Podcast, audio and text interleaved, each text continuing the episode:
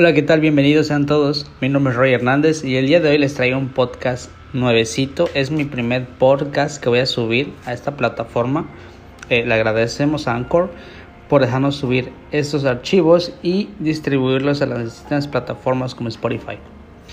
El día de hoy vamos a hablar sobre un tema, es un tema personal, que es un tema de, de qué creen ustedes sobre la reencarnación. ¿Creen que en verdad este, podamos reencarnar?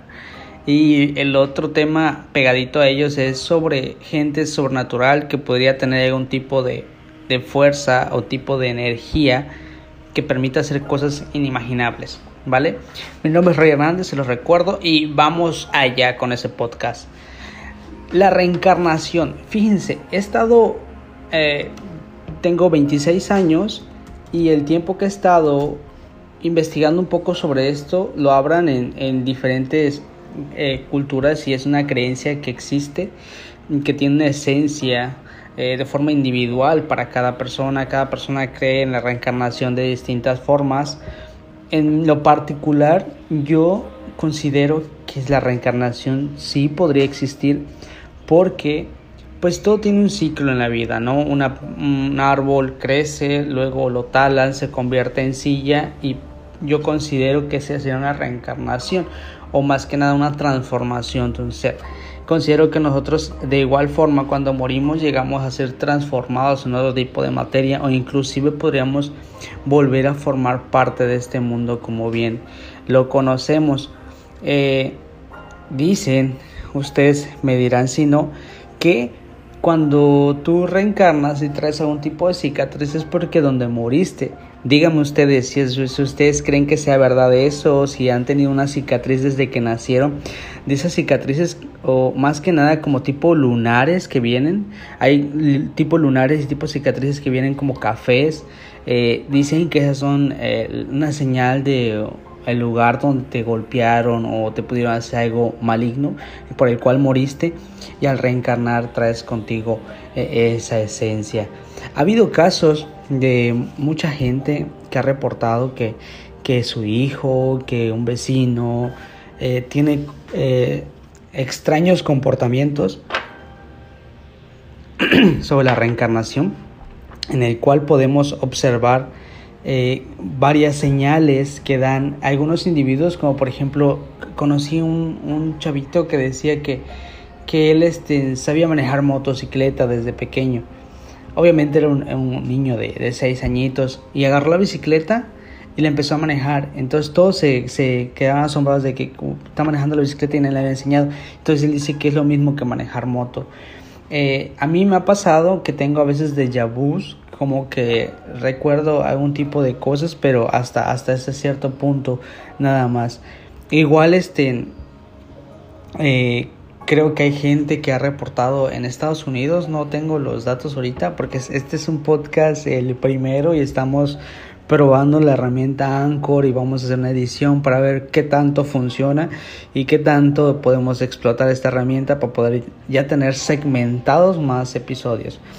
Pero ustedes cuéntenos, díganos si han tenido algún suceso de reencarnación con algún tipo de persona o, o si conocen a alguien que diga que es reencarnación de algún tipo de, de, persona, de algún tipo de ser, o si su animalito, ustedes creen que es la reencarnación de algún tipo de persona que en su vida pasada se portó mal y, y, y merece ese tipo de castigo, ¿vale? Eh, otra de las cosas, igual que estaba, que les había mencionado al inicio del podcast, es sobre las personas que llegan a tener un tipo de sobrepoder natural o sobrepoder artificial. Esto porque se los digo porque yo cuando era pequeño tenía como 9 o 11 años en ese promedio, no recuerdo muy bien exactamente cuántos años tenía, pero un día mi madre estaba yéndose a trabajar y yo como buen hijo queriéndole ayudar, me puse a lavar la ropa de mis hermanas. Entonces, eh, yo era una persona muy bromista, desde siempre he sido una persona bromista, pero ya le he bajado ese nivel de bromas porque sé que podemos tener consecuencias graves en el cual no nos pueden hacer caso. Entonces, mamá se estaba yendo a trabajar, se metió al baño, se duchó, se estaba yendo y yo estaba lavando y entonces agarré la extensión, pero no me di cuenta que la extensión ya estaba un poco pelada. Una extensión donde conectamos el, cable que va a la lavadora. Entonces, al momento yo de conectar el cable, está un poco pelado y aparte mis dedos, la mano de un niño, de un menor, es mucho menor a la de, más pequeña a la de una persona adulta. Entonces, cuando yo agarré el cable, uno de mis dedos pegó con una de las clavijas de la lavadora. Entonces, al yo conectarlo, ¡pum! Me da una descarga eléctrica y como es una electricidad de 110 voltios, no es una descarga eléctrica que te dé y te sacude y te, y te tire, ¿no? O sea, que te, que te manda a volar. No, esta descarga me pegó, hizo el chispazo y se me quedó pegada la mano derecha.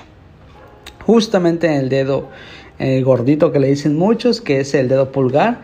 Se me quedó pegado el cable y yo nada más recuerdo haber gritado, mamá, en ese extrondo sonido entonces vi mi vida pasar, se los juro, toda mi vida en mi mente empezó a pasar como una película, empezó a pasar eh, recuerdos desde que tenía los 3, 4 años más o menos, hasta así iba como una película. Yo sentía que cuando llegara al capítulo final, que era la edad que tenía, los 11 años más o menos, que en ese momento iba a morir, o sea que iba a caer fulminado. Sin embargo, mi madre se acercó, me, ah, no sabía, se estaba yendo ya a trabajar, estaba saliendo ya, a punto de salir del jardín, cuando escuchó mi grito y vio que yo estaba temblando, o sea, me estaba dando las descargas eléctricas. Ella se regresa y con mucha valentía se acerca, toma el cable se me lo jala y lo tira y me lo logra quitar. Un, caso que pudo haber sido fatal, porque también ella pudo haberse quedado electrocutada y, y el lugar de un muerto hubiera habido dos, pero eh, por gracia divina o no sabemos si todavía no me llegaba mi hora, que es otro tema que vamos a hablar sobre la línea del tiempo, la vida que tenemos contada. Si ustedes creen que la vida ya la tenemos escrita, la escribimos o si la escribimos pero ya tenemos nuestro tiempo determinado en el planeta, ese también va a ser un tema muy importante o yo creo que un tema relevante que vamos a hablar. Y entonces mi madre me quita el, el, el cable de electricidad y yo quedo con un hueco en la mano, bueno, en el dedo pulgar, un hueco por donde sale mi, eh, por donde hace contacto mi hueso con, con, la, con el final del, de mi mano, de mi muñeca. Y ya ahí quedó, me puse a llorar.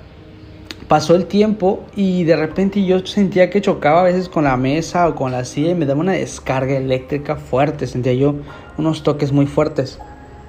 Entonces, eh, eso me pasaba muy seguido. Eh, luego eh, me acostaba a dormir y mi sábana con la que me tapo queda así como que electrostática. Me la quito en la mañana y empieza a hacer mis, mis vellos porque se pegan mis vellos a la sábana porque tengo queda muy la electrostática de mi cuerpo considero yo que después del, choque eléctrico que tuve ah, pudo haber aumentado entonces todas mis sábanas cuando yo duermo al momento de levantarme quedan muy eh, con electrostática, te lo pasas, de hecho te lo acercas un poco hacia el cabello y se ve como levanta tu cabello, como si fueran las bolas esas de, de electromagnetismo, electrostática más bien, perdón.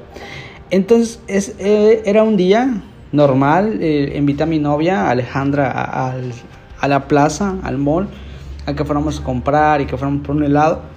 Y en eso yo estaba caminando con ella cuando ya, ya, ya, ya le había contado sobre el, choque eléctrico que tuve, sobre esto de las sábanas, sobre que a veces me da toques, etc. Entonces yo venía caminando con ella y yo cargo una pulsera, una pulsera de metal, que tiene una, varilla, una varita de metal y caucho, pero tiene otras dos varitas de metal que hacen contacto con mi cuerpo. Esa, cuando yo me pongo esa pulsera en especial, siento que la energía que, que radico a veces en mis manos es un poco más fuerte de lo normal.